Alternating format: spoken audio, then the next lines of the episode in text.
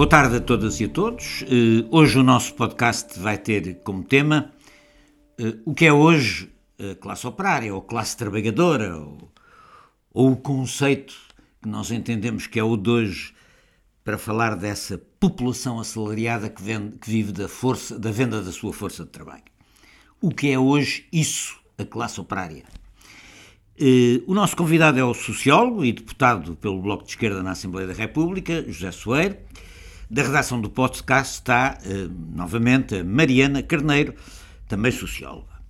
O José Soeiro é sociólogo, licenciado pela Faculdade de Letras da Universidade do Porto, é doutorado em Sociologia pela Faculdade de Economia da Universidade de Coimbra, é investigador do Instituto de Sociologia da Universidade do Porto e atualmente eh, exerce as funções de deputado eleito pelo Porto, à Assembleia da República, eh, e como deputado tem-se ocupado, aliás, com destaque na área do trabalho, eh, da precariedade, dos direitos laborais. É o, digamos assim, é o seu campo de intervenção eh, parlamentar onde tem apresentado várias iniciativas, tem participado em negociações com o governo, tem feito um extenso e muito interessante trabalho neste domínio.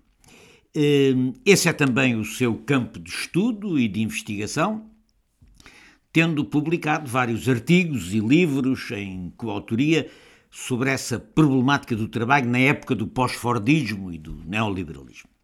Obrigado, Zé, por estares aqui hoje conosco uh, neste debate.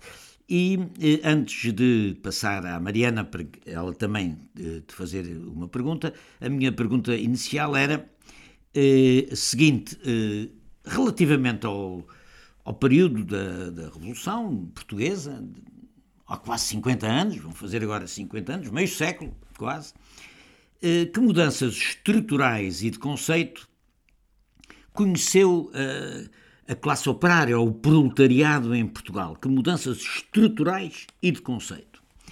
Eh, e em que é que essas mudanças, do teu ponto de vista, afetam ou condicionam a organização e a luta dos trabalhadores pelos seus, pelos eh, seus direitos? Essa é o, a questão que eu te punha para abrir a nossa, a nossa conversa. E vamos ver o que é que a Mariana tem para te perguntar. Mariana, a palavra é tua. Obrigada, Fernando, e obrigada também, Zé, por estares presente.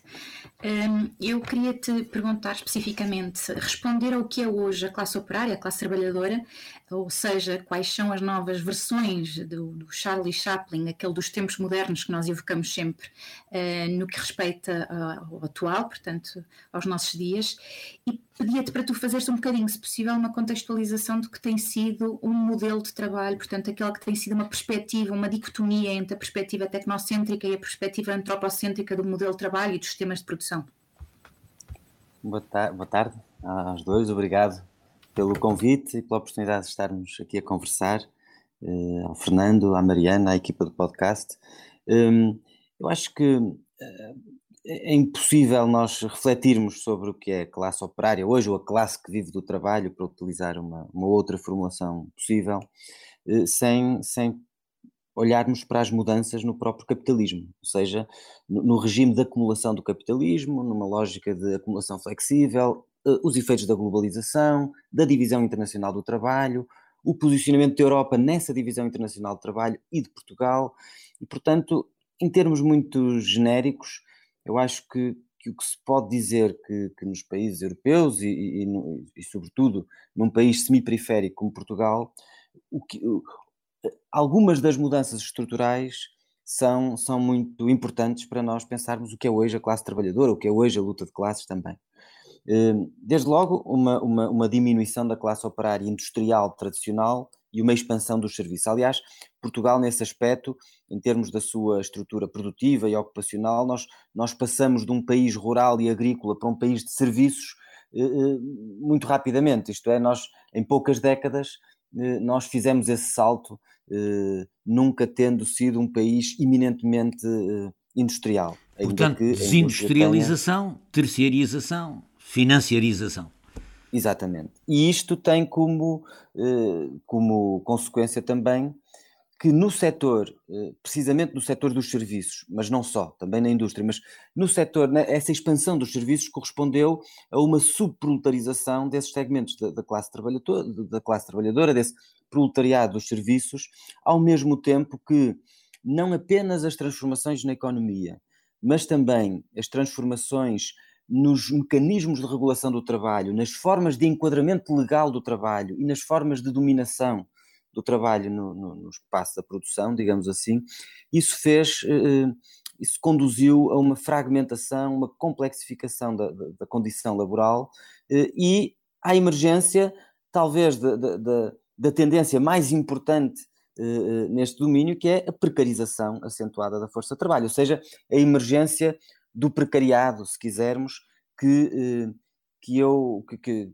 enfim, que algo que é, que é basicamente o segmento mais desprotegido da, da, da, classe trabalhadora. Eu não acho, ao contrário do que outras, outras perspectivas, como a do Guy Standing ou outras, que, que, que, defendem a ideia de que o precariado é uma espécie de classe à parte. Não, o precariado é uma parte da classe trabalhadora, mas é precisamente essa parte da classe trabalhadora que está mais exposta a estas eh, tendências de desmonte, por um lado, das formas de enquadramento das relações laborais, das formas de acesso à proteção social e, portanto, perante este clima geral, internacional, de uma pressão para eh, desmontar as proteções que foram construídas no pós-guerra em termos europeus, a seguir ao 25 de Abril eh, aqui em Portugal, eh, essas pressões associadas também à pressão que é tornada possível pela instalação em vários destes momentos de um desemprego estrutural, eh,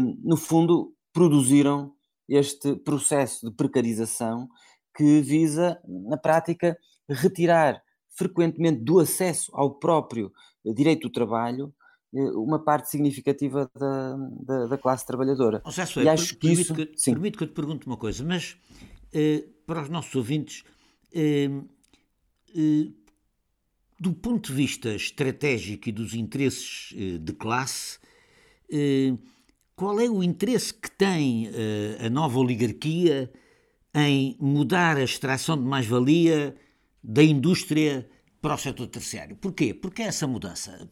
Quais são as vantagens que isso que traz do ponto de vista da acumulação?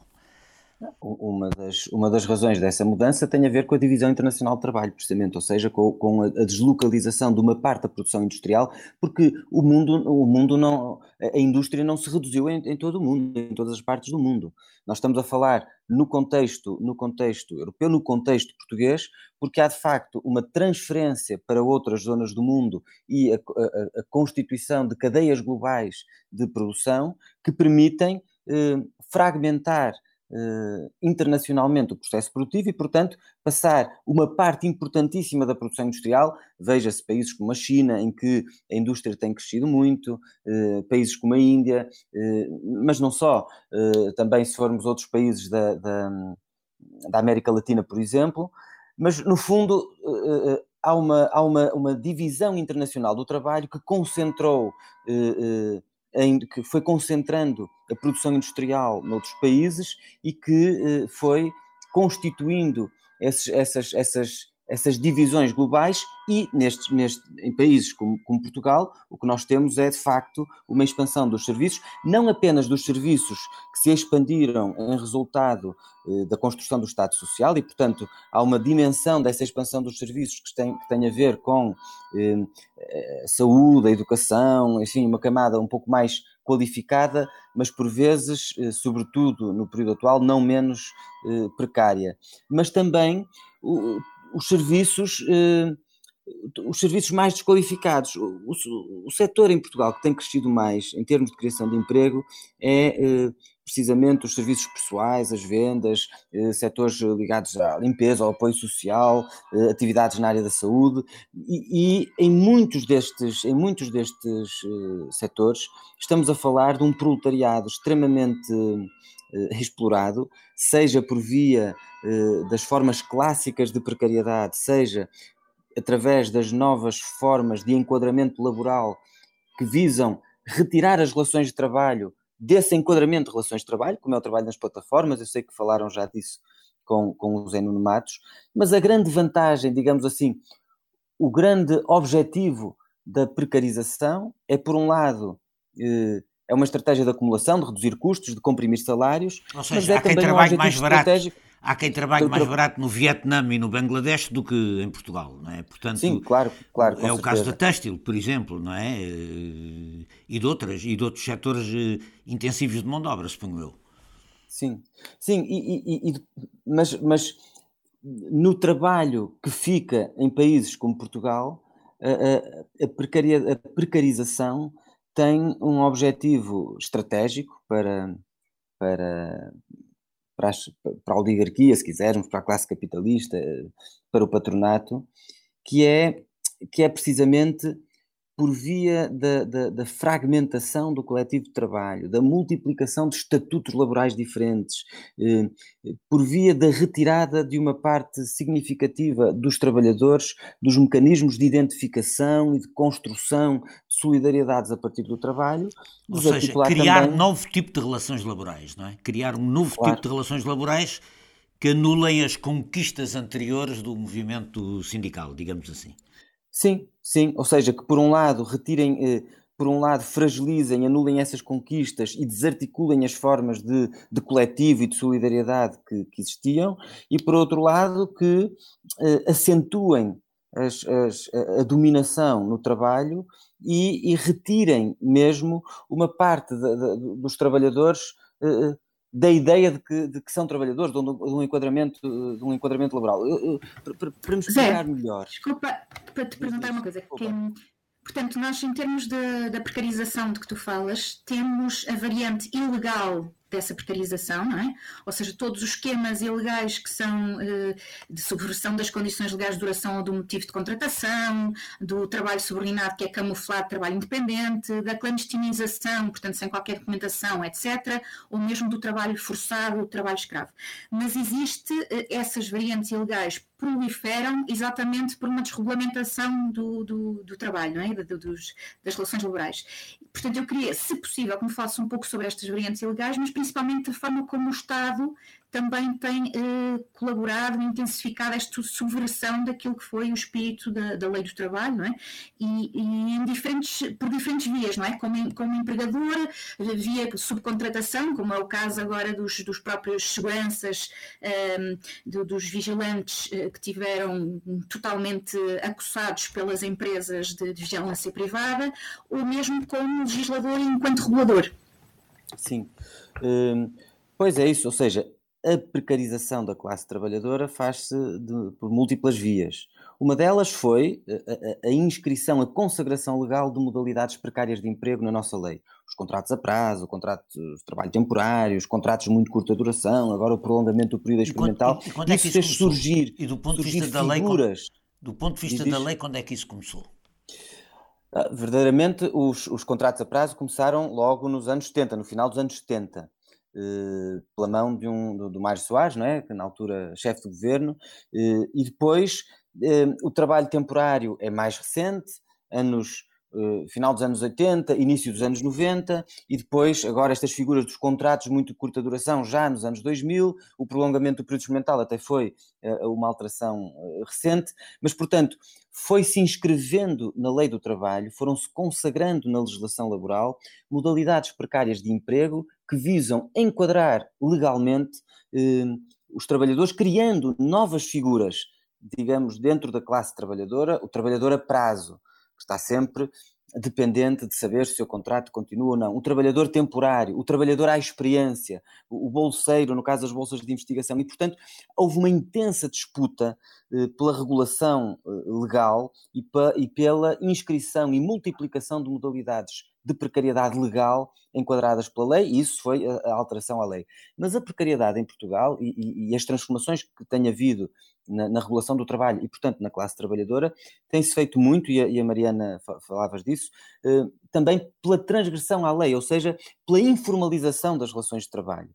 Seja na versão do trabalho clandestino, eh, e isso, por exemplo, na agricultura, nós vemos agora o caso da Odmira, ou seja, há uma transformação da, da, da, da classe trabalhadora que passa também, não apenas, por, por exemplo, pelo facto de setores da indústria saírem dos países europeus e irem para outros países, mas também pela importação, digamos assim, de mão de obra, eh, que, de mão de obra racializada, eh, hiperexplorada, para, eh, seja no caso dos, dos, dos, homens, para o setor da agricultura ou para o setor da construção civil, seja no caso das mulheres, para o setor dos serviços e particularmente o setor dos cuidados, dos cuidados a idosos, do serviço doméstico assalariado e, e, eh, e portanto, há aqui eh, esta precarização também pela informalização das relações de trabalho, ou seja, pelo recurso ao trabalho informal, ao trabalho clandestino, mas também pela utilização indevida de algumas figuras legais que existem, que têm enquadramento legal, mas que são utilizadas de forma a dissimular as relações de trabalho e, portanto, a impedir os trabalhadores de acederem aos seus, eh, aos seus enquadramentos. O caso mais, mais óbvio é uh, o caso dos recibos verdes, ou seja, essa fraude generalizada que passa pela utilização de falsas prestações de serviço para dissimular verdadeiras relações de trabalho. Isto é muito relevante e faz-se por via dos recibos verdes, mas faz-se também por recurso a outras, a outras figuras, mas isto é muito relevante porquê? Porque um trabalhador a recibos verdes, por exemplo, não é representado por uma comissão de trabalhadores, em princípio, porque em princípio é um prestador de serviços, é um trabalhador externo, isso aconteceu agora, Serralves, Casa da Música, houve esses processos, eh, e portanto são formas também mais uma vez, desarticular essas, essas, esses mecanismos de, de, organização.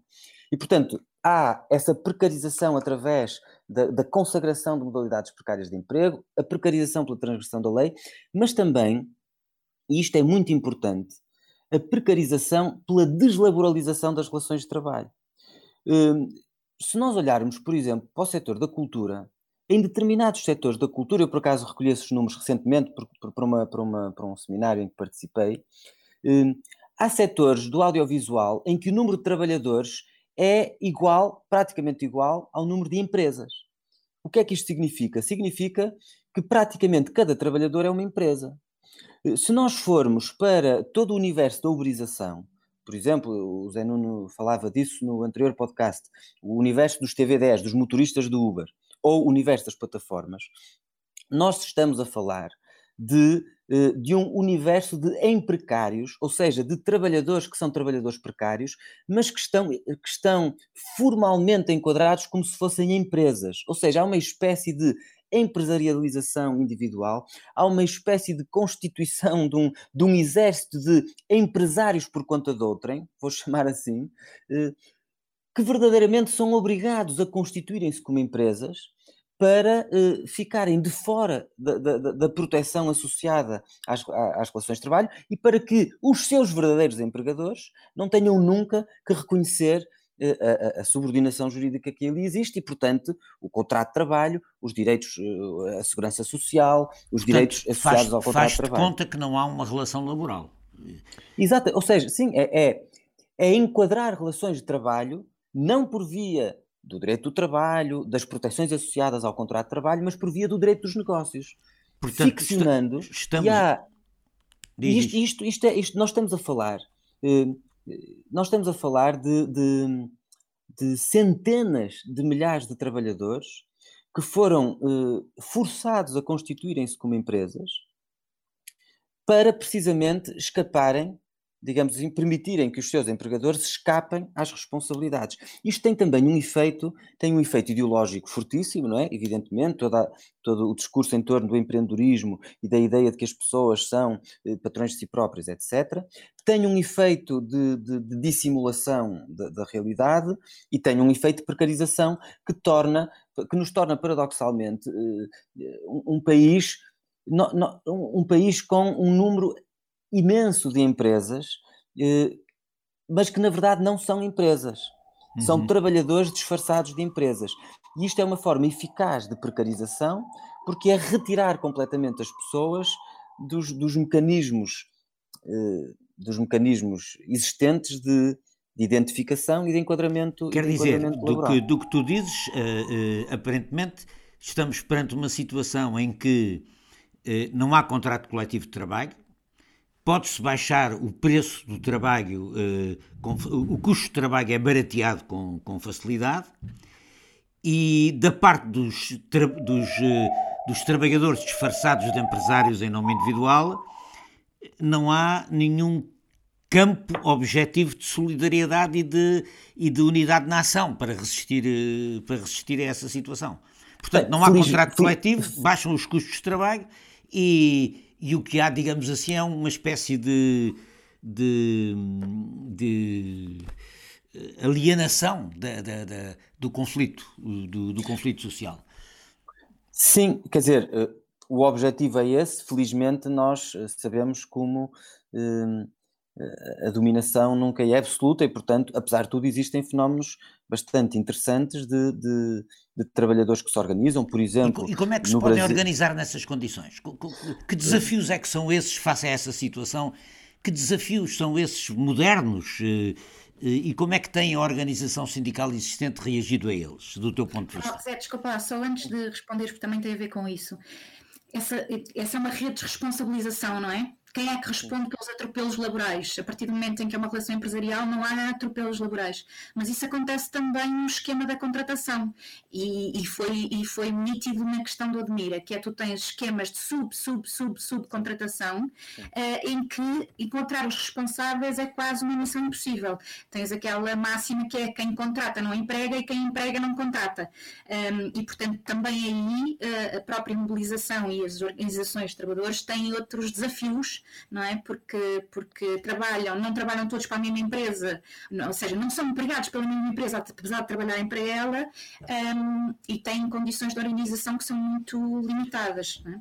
Para não falar também das empresas de trabalho temporário, que são os veículos pelos quais os trabalhadores são empregados e que muitas vezes reivindicar os seus direitos implica, por exemplo, na melhor das hipóteses, conseguir a efetividade na empresa de trabalho temporário e não na, na empresa onde se efetivamente trabalham, não é? E onde desempenham as suas funções.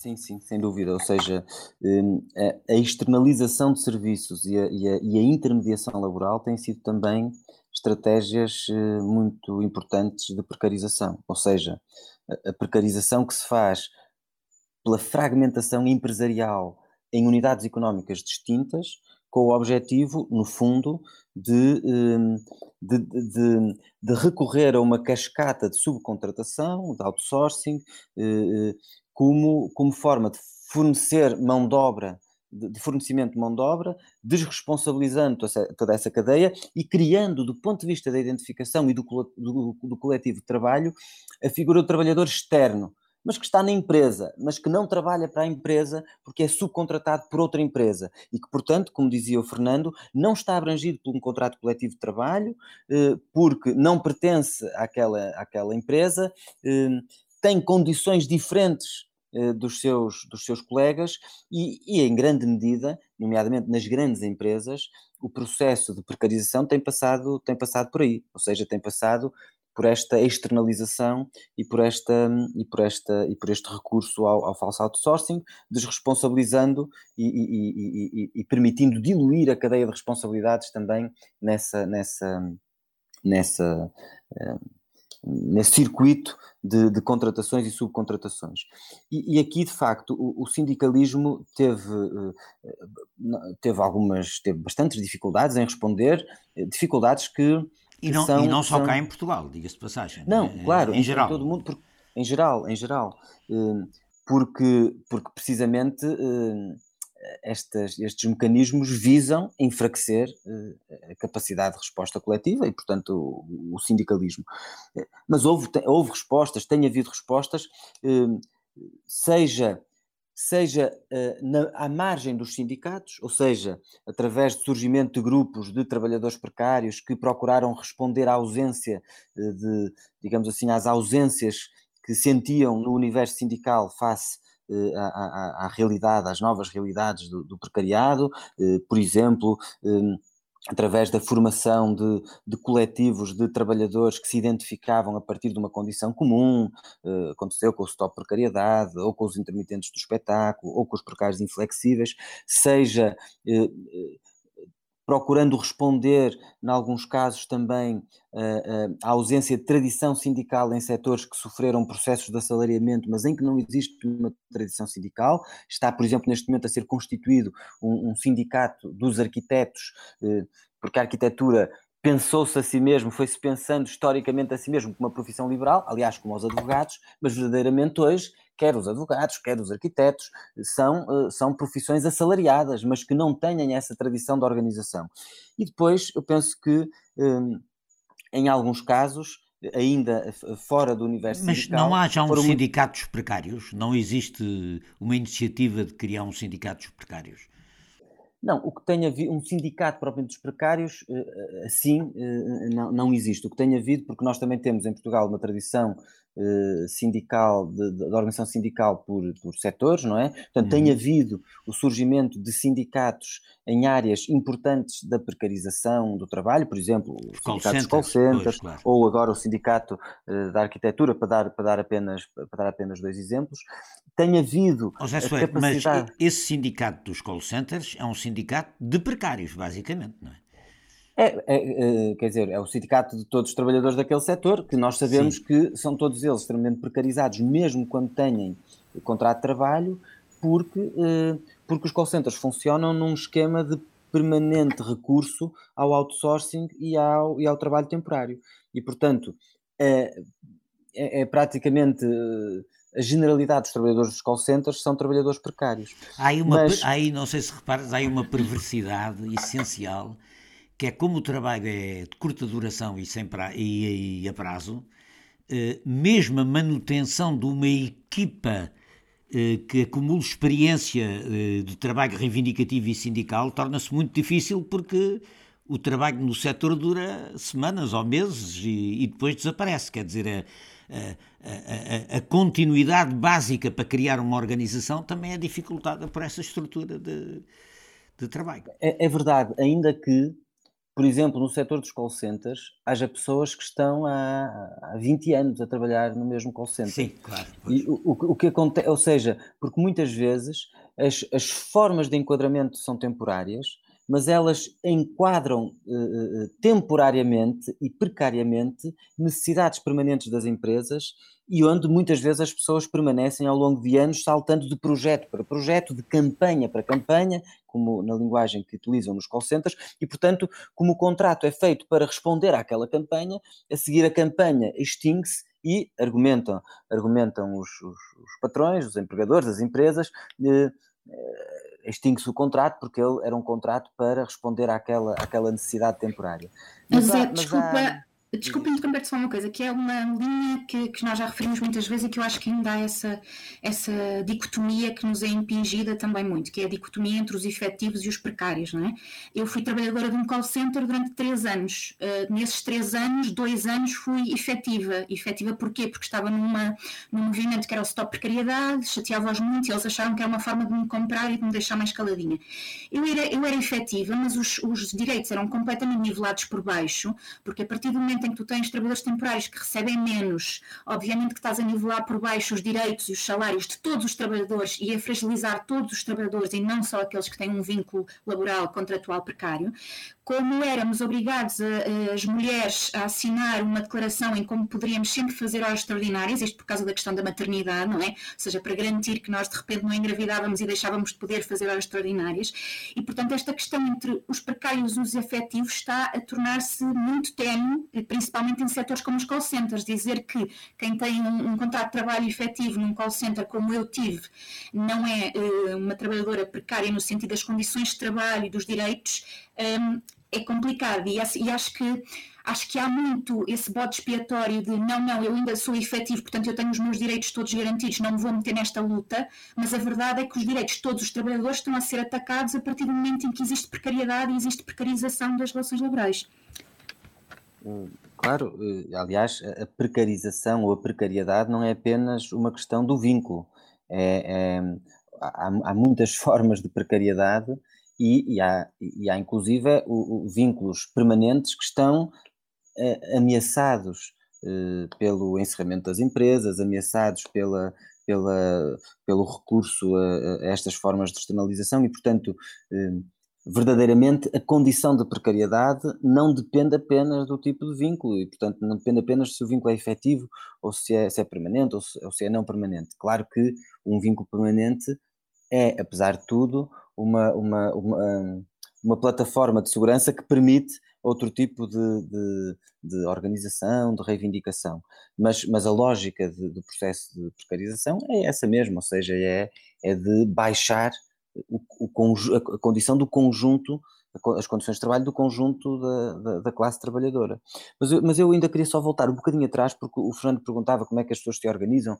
Hum, há experiências interessantes, por exemplo, uh, uh, agora recentemente na Fundação de Serralves ou na Casa da Música, os, os, trabalhadores precários, que eram considerados como externos, como prestadores de serviços externos, organizaram grupos coletivos informais de trabalhadores precários, no caso da Casa da Música ou de Serralves, mas quem diz esses, esses dois exemplos, podíamos ir para as experiências que têm existido com as plataformas. Nós tivemos neste fim de semana com uh, uns uh, dois camaradas de Barcelona, que fundaram um coletivo de riders, portanto de estafetas, para reivindicar uh, o, o, contratos de trabalho, que fizeram greves, que, uh, que fizeram uh, manifestações, enfim, que, que, desencadearam um conjunto de ações de, de reivindicação, de luta política, e é possível sempre encontrar formas de, de construir esses mecanismos de identificação comum, mesmo nas condições mais adversas. Aliás,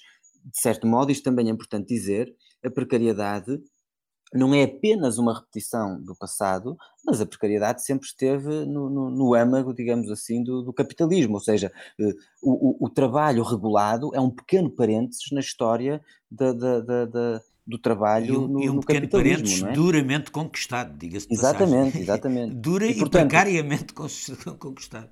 Portanto, quando nós, quando nós ouvimos as histórias dos trabalhadores da Jorna e quando eh, estabelecemos de facto paralelismos, por exemplo, com os trabalhadores da, das, das, plataformas, cujo, cujo capataz é o algoritmo que é, um, é, um, é, é ainda mais eh, intangível do que, eh, do, que, do que no passado, mas há de facto padrões que se reproduzem e é importante também dizer que esse parêntese histórico de regulação do trabalho eh, foi sempre parcial, porque sempre houve eh, um conjunto importante da classe trabalhadora que não foi abrangido por essas formas de regulação, desde logo os trabalhadores migrantes, desde logo eh, segmentos importantes do trabalho feminino que sempre se manteve informal e, portanto, eh, existem experiências no passado como no presente de organização em condições de precariedade. Os sindicatos, antes de nascerem, eram eh, coligações clandestinas e ilegais. E, portanto, é sempre possível as pessoas organizarem-se e se nós olharmos para, eh,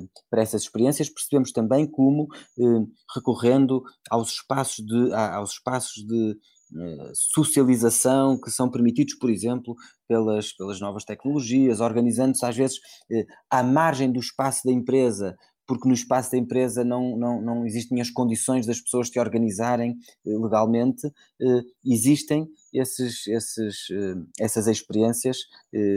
Para dar o exemplo, esse exemplo das plataformas em Barcelona, ou o exemplo aqui em Portugal dos trabalhadores da Recibo Verde, tem existido, tem existido experiências de organização, porque, porque lá está, porque a condição de exploração é também não apenas não é apenas esse mecanismo de dominação, mas é também uma condição a partir da qual as lutas emergem e a partir da qual eu, eu os processos te, políticos eh, E eu queria te emergem. perguntar exatamente a propósito do que estás a dizer eh, o seguinte, e do ponto de vista aqui da realidade portuguesa, o nosso movimento sindical, o nosso movimento sindical que tem 50 anos praticamente, não é? Um movimento sindical que surge a seguir à durante e após a Revolução, de 74, 75, o nosso movimento sindical está, tem a elasticidade, tem tido a elasticidade de, de, de, de, de procurar entender, apoiar, juntar-se,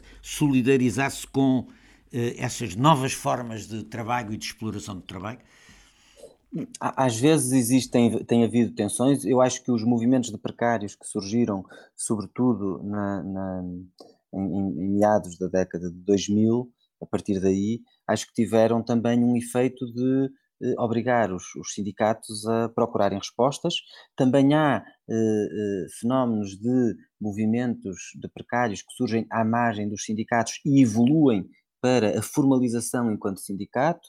Aconteceu na, nas artes do espetáculo, está a acontecer agora na, Sim, na, na arquitetura, aconteceu também noutros setores como, como, os call centers, e claro, os sindicatos que existem também muitas vezes se sentem picados a responder. O, o Sintav, que é um sindicato já com, com muitas décadas, tem procurado, por exemplo, fazer uma organização ao nível de, dos call centers e procurando responder à realidade do outsourcing, por exemplo.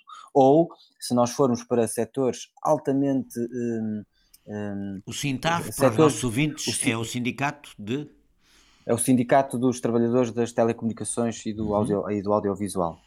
Eh, e é um sindicato que tem eh, uma política bastante ativa de recrutamento, no, tem tido uma política bastante ativa de recrutamento nos call centers e, por exemplo, a Comissão de Trabalhadores da RTP, que teve também um processo bastante importante de luta contra os falsos recibos verdes e de organização da, da, da luta dos precários, eh, tem também, tem também intervenção desse sindicato, essa luta, mas, por exemplo, se nós formos para outros setores, como o setor da vigilância privada, ou seja, os, os, os, seguranças, as pessoas que fazem atividade de vigilância, que estão em todos os serviços públicos. Estamos a falar de um setor com, com mais de 40 mil uh, trabalhadores um, e em que tem havido lutas muito importantes ao longo dos últimos anos e até recentemente.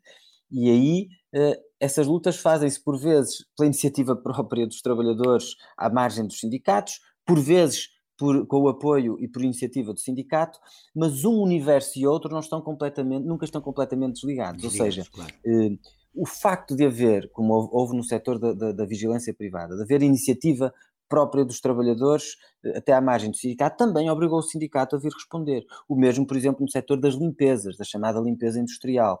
Portanto, tem havido alguns setores em que existe, em que, em, em, em que, em que processos políticos de reivindicação tenham suscitado uma maior atenção por parte dos sindicatos.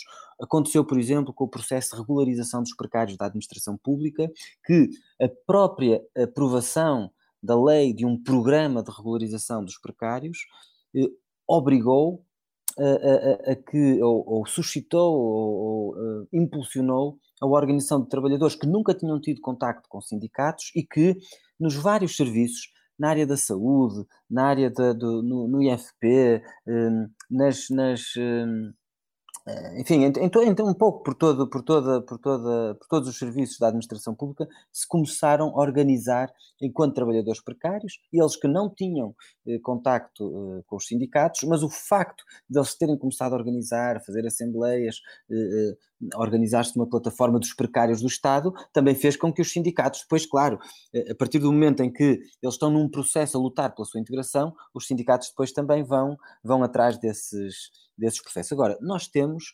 temos imensas dificuldades porque os sindicatos não priorizam, não têm priorizado de facto o, o, recrutamento de trabalhadores precários.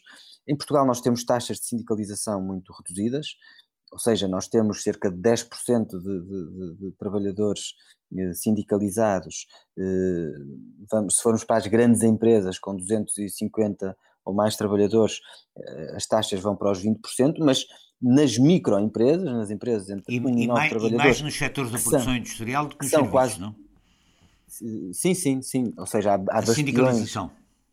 Sim, sim, há bastiões eh, e, e, e, por isso é que é também tão importante eh, a existência da, da é, é, por isso que é tão central também para, para, para digamos, a estratégia de acumulação do capitalismo, eh, esta fragmentação e a inexistência de grandes coletivos de grandes empresas e de, e, de, e, de, e de coletivos trabalhadores, porque as grandes empresas de hoje, como as plataformas, falamos da Uber, mas não é só Uber, eh, são, são as, as, plataformas para a entrega de comidas, mas, são, mas neste momento, a lógica da plataformização da economia, da uberização da economia, está a estender-se a todos os setores.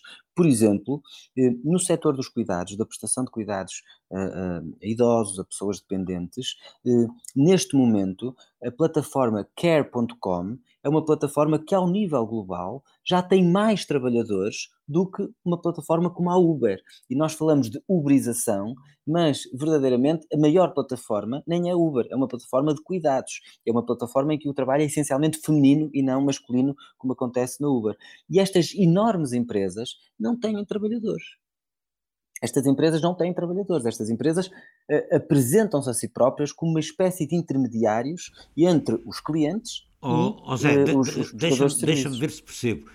Isso significa que uh, o patrão deixa de considerar que a força de trabalho seja uma coisa que ele tem que uh, com, que ele, com, que ele tem que lidar diretamente, ou seja, lida Exatamente. através de empresas que fornecem ou seja, é como por luta de classes fora da empresa, mais ou menos, não é? Sim, dizer, exatamente, exatamente. E, ou seja, é, é, é, é, deslaboralizar completamente estas relações. Não há patrão, basicamente, ou seja, ali é uma plataforma que é um intermediário, portanto há responsabilização total sobre.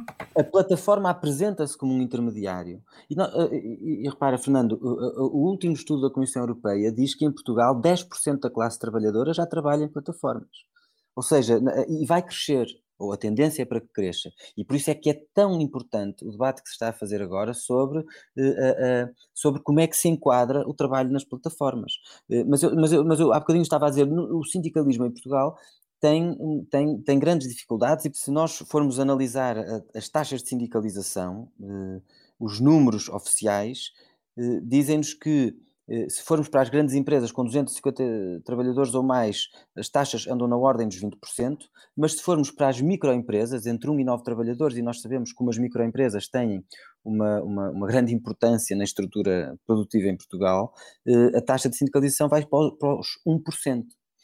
E, e há uma grande dificuldade aqui, na, na, na, no, por exemplo, em, em, em lidar com, esta, com este fenómeno das plataformas, precisamente por aquilo que dizíamos, ou seja, pelo facto delas, da lógica da, da, da uberização do trabalho, é as empresas deixam de ser empresas no sentido em que eh, enquadram os trabalhadores que prestam trabalho para elas e, e, e, e, portanto, o trabalho que elas exploram não está enquadrado como um trabalho, eh, como um trabalho com o qual elas tenham relação. Portanto, elas assumem-se como intermediários entre os clientes e os, esse, esse, esse, mar imenso de, de emprecários que exploram o seu próprio negócio. Quer dizer, quando se eh, reivindica, nesse caso, um contrato coletivo de trabalho, é um contrato coletivo entre a, a, a empresa fornecedora de mão de obra e os trabalhadores, mas não com o patrão da empresa mas não há sequer empresa fornecedora. O problema é que nestas plataformas, frequentemente, não há sequer empresa fornecedora de mão de obra. A lógica é mesmo da empresarialização do próprio trabalhador. Do próprio trabalhador. Que tem uma relação direta com a plataforma. Basicamente, a família plataforma... contrata através da plataforma o trabalhador, que a única relação que ele tem será com essa família, mas enquanto não, quase. Pode não, ser, pode não ser, pode não ser com a família. Não, mas enquanto empresário individual, ou seja, com uma, uma, praticamente uma relação empresarial aí, não? Eh, sim, ou seja, no fundo nós temos plataformas que ficam com uma parte de, de, de, do, do, trabalho, do, do, do, produto do trabalho, da riqueza produzida, ou uma parte daquilo que é pago pelo trabalho daquele trabalhador, eh, pelo simples facto de se constituírem como intermediários. Mas nesta relação laboral não há nenhuma assunção de responsabilidade. Isto está a ser agora discutido, há uma diretiva europeia que, que, que, está aí a ser discutida, em que se está a tentar criar, e vejam a perversidade disto, em que o que se está a propor para regular estas formas de trabalho em plataformas, que têm uma expressão bastante eh, grande e que vão ter, porque se vão generalizar a mais e mais setores, é criar um terceiro estatuto, que não é nem trabalhador por conta de outra, nem trabalhador independente, é um trabalhador equiparado, que no fundo permite não se reconhecer a própria condição laboral desta, deste segmento importantíssimo da, da, da, classe trabalhadora de hoje. Mas há aqui também, eh, tem havido aqui também lutas importantes e lutas quer eh, em termos de organização, de coletivos que se organizam, nomeadamente através de grupos do WhatsApp que têm sido criados. Eh, houve em novembro uma manifestação de TVDEs que são os, os, os motoristas de Uber, que aliás diziam que reivindicavam condições de trabalho, reconhecimento de contrato, eh, reconhecimentos de contrato de trabalho, mas muitas vezes aqui as reivindicações também oscilam entre reivindicações propriamente laborais e reivindicações sobre eh, as, as, questões fiscais ou sobre as contribuições à segurança social. Portanto, há aqui também uma perversidade de encaminhar estes trabalhadores subjetivamente para a ideia de que eles são empresários e que, portanto, o seu caderno reivindicativo não é propriamente laboral e tem havido em vários países jurisprudência, decisões de tribunal que têm vindo a dar razão e dizer não, não, aqui tem que haver um contrato de trabalho. E aqui nós estamos neste debate das plataformas, que hoje diz respeito a 10%, mais ou menos, a cerca de 10% da força de trabalho, mas que em alguns setores é muito mais e que vai ser uma tendência que uh, o capitalismo uh, vai, vai procurar acentuar, neste debate joga-se não apenas uh, o futuro dos trabalhadores das plataformas, mas em grande medida o futuro do conjunto da classe trabalhadora, porque se este mecanismo vinga, isto é, isto é a, a desarticulação completa de, de da, da, organização do trabalho tal como nós, tal como nós o conhecemos. Claro, e por qualquer, isso é que é uma disputa tão importante. De qualquer maneira, na produção industrial e em certo tipo de produção industrial, é, não é fácil arranjar esse, montar esse sistema de uberização do, do trabalho. Não, não é? As não, cadeias não. de produção, por exemplo, vê a Auto Europa, não é? Por exemplo, montagem de automóveis. Há trabalho precário, mas há mas é um precariado que, ou seja, que é trabalho sazonal quando a empresa precisa. E as reivindicações, por exemplo, eu lembro-me da Comissão de Trabalhadores da Auto Europa, quando fui deputado, era que eh, nos acordos da empresa as reivindicações eram sempre acompanhadas pela integração definitiva na empresa, ou seja, por fazer contratos sem prazo eh, a uma parte dos trabalhadores que estavam precários, ou seja, eh, os trabalhadores com contrato sem prazo impunham nas suas reivindicações que uma percentagem crescente de trabalhadores a prazo fossem, fossem incluídos no, na, na, na, contratação coletiva uh, normal. Sim, sim. Uh, e nesse tipo de trabalho, Zé, acho difícil, nesse tipo de trabalho industrial, acho difícil a uberização vingar, não é? Claro, claro. Nesse tipo de trabalho industrial, a lógica tem sido mais a tal ideia da fragmentação da, da, da, empresa em diferentes unidades económicas, da subcontratação, sim, do sim, recurso exatamente. ao outsourcing, do recurso às empresas de trabalho temporário, e aí a luta faz-se muito, muito nesse campo, e, e, e, aí, apesar de tudo, tu tens um coletivo de trabalho que se encontra, ou seja, tens um, um espaço, uma empresa onde as pessoas se encontram todos os dias. No sim. domínio da prestação de serviços, a lógica das plataformas é a individualização e a atomização total. Claro. E, portanto, mas isso, isso é muito importante, nós eh, o, o, trabalho das plataformas não é todo trabalho, eu disse, chega a cerca de 10%. A questão é que se ensaiam, é? estão, estão sempre a ensaiar-se eh, novas formas de procurar escapar eh, ao, enquadramento coletivo, à contratação coletiva. E o que disseste é muito importante porque eh, o sindicalismo começou por abordar o problema da precariedade exatamente com a estratégia que, que enunciaste, que era os trabalhadores efetivos ou seja, a luta do sindicalismo, a, a estratégia de luta do sindicalismo no, no, campo da precariedade começou por ser, eh, a partir dos anos 90, sobretudo, e há, e há excelentes experiências eh, nesse campo, nomeadamente eh, na, na, indústria, seja a, a sul, seja a norte, de trabalhadores que, com, tendo ainda uma, uma força sindical muito relevante dentro das empresas, solidariamente inscreviam as reivindicações dos precários, da integração dos precários, Exatamente. nos seus cadernos Era reivindicativos. Era o que acontecia na Auto Europa. Exatamente. E, isso, e, e, aconteceu também aqui, por exemplo, no, no Distrito de Braga, houve várias empresas eh, que, que, em que isso também, em que essa estratégia teve, teve, uma, teve força e teve sucesso, mas era uma estratégia ancorada, digamos assim, na força dos coletivos sindicais e da negociação coletiva, assente na solidariedade entre trabalhadores com diferentes condições, eh, por via dessa inscrição. E isso resultou durante alguns anos, mas o problema é que eh, com, com, com a, a, diminuição também em alguns setores do peso dos, do, dos sindicatos, as condições de possibilidade dessa estratégia tornaram-se menos, eh, efetivas. E aí é que se passou a, uma, a, uma, a um outro desafio que é não tomar apenas os precários como objeto da solidariedade dos estáveis, mas como agentes da própria luta um e da sindicalização. Um sujeito, próprio, próprio, ou seja, os sindicatos, e muito bem e solidariamente, começaram por abordar o problema da precariedade um pouco, penso eu, com esta perspectiva.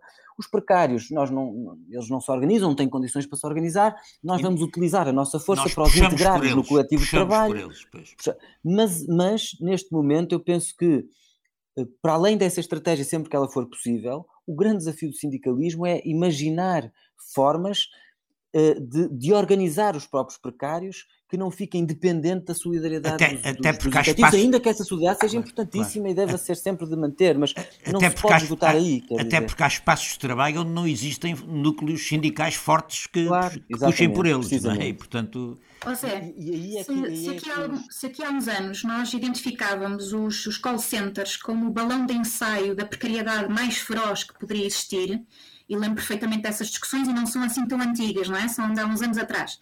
Nós podemos dizer que os exemplos que estavas a utilizar há pouco, das plataformas relativas ao trabalho reprodutivo e também as plataformas de, dos Ubers e, e, e outras plataformas digitais que por aí proliferam, são neste momento o grande balão de ensaio para outro tipo de precarização, que é uma base zero, porque neste caso tu não tens, uh, não tens contrato, não tens vínculo contratual e, portanto, não tens a quem atribuir responsabilidades, não tens como te organizar de forma formal, etc, etc. Portanto, já sabemos que a precarização das relações laborais afeta todos os trabalhadores e sabemos que a precariedade tem variedíssimas formas, mas quando olhamos para estes exemplos, de facto, eh, pensamos que nós achávamos há poucos anos que os call centers era um exemplo predatório da mais pura precariedade e não, é pior, pode haver pior. E estes são, são os novos exemplos é a agudização ainda de mais precariedade, não é? O que, o que nos deixa adivinhar o que é que vem pelo futuro. Ou o que é que Sim, nos querem é, pôr no futuro. Infelizmente, o capitalismo é bastante criativo na, na, na reinvenção de, de, de, formas de exploração do trabalho e de, de dominação de, dominação de classe. E, e, e nas plataformas ensaia-se isso. Eh, Quer dizer... há, há, plataformas que são genéricas, por exemplo, que, que, contratam por tarefa. Tu pões a tarefa que precisas e os vários, as várias pessoas que estão na plataforma oferecem o preço mais baixo possível, tu escolhes o preço mais baixo possível e isto não passa sequer por qualquer tipo de contrato, de formalização. Ou seja, são uma espécie de, de, de, de praças de, de, de jorna, de, de, de, contrato de trabalho à tarefa, eh, que cuja, com os trabalhadores a competir pelo preço mais baixo, porque quem oferecer o preço mais baixo é quem consegue realizar essa tarefa. Oh Zé, e, mas a, a, a, Praça de Jorna tinha um patrão, não é? Pois, as, as, mas aqui não tem. Mas as plataformas também, quem ganha com as plataformas? Claro, não, e, e, quer dizer, o patrão claro, não é um patrão, atenção. O patrão não é uma fantasmagoria, quer dizer, não, ele não, existe. Não. Exatamente, e é por isso que uma parte importante das lutas que têm vindo a ser travadas pelos trabalhadores das plataformas é, é precisamente a luta pelo reconhecimento do contrato de trabalho Exatamente. plataforma, dizendo Criar a plataforma, que... dizendo a plataforma objetivar é que... o sujeito, o sujeito que explora, não é? Claro, claro, claro, porque a, a plataforma é que define qual é o trabalho que ele vai fazer é que define a hora, vamos supor, num serviço de, de, de, transporte ou num estafeta que entregue comida, para dar eh, os exemplos são mais conhecidos. Na, na, a plataforma é que diz ao estafeta a que, a, a que, restaurante é que ele vai ter que ir buscar, qual é a morada onde ele vai ter que entregar, e ele anda com uma, uma, uma mochila, um saco térmico eh, com identificação da empresa para a qual trabalha, eh, e portanto ele não trabalha, ele não é um trabalhador autónomo, ele não é um empreendedor o horário de trabalho não é determinado por ele, as, nem sequer as ferramentas de trabalho são todas dele. Ele, ele está subordinado hierárquica e juridicamente na prática à, à, empresa. E, portanto, existe ali uma relação do meu ponto de vista, do nosso ponto de vista, claro, do claro. ponto de vista de, de, quem está nesta luta, existe uma clara relação de trabalho, de trabalho subordinado, trabalho por conta de outro, em trabalho assalariado e que essa relação tem Existe que ser produção de mais-valia, portanto, quer dizer... Claro, com certeza. exatamente. A habilidade do capitalismo é fingir que não há, não é? Quer dizer, é, é, é fingir que, essa, que, que o patrão não existe, que o patrão é um...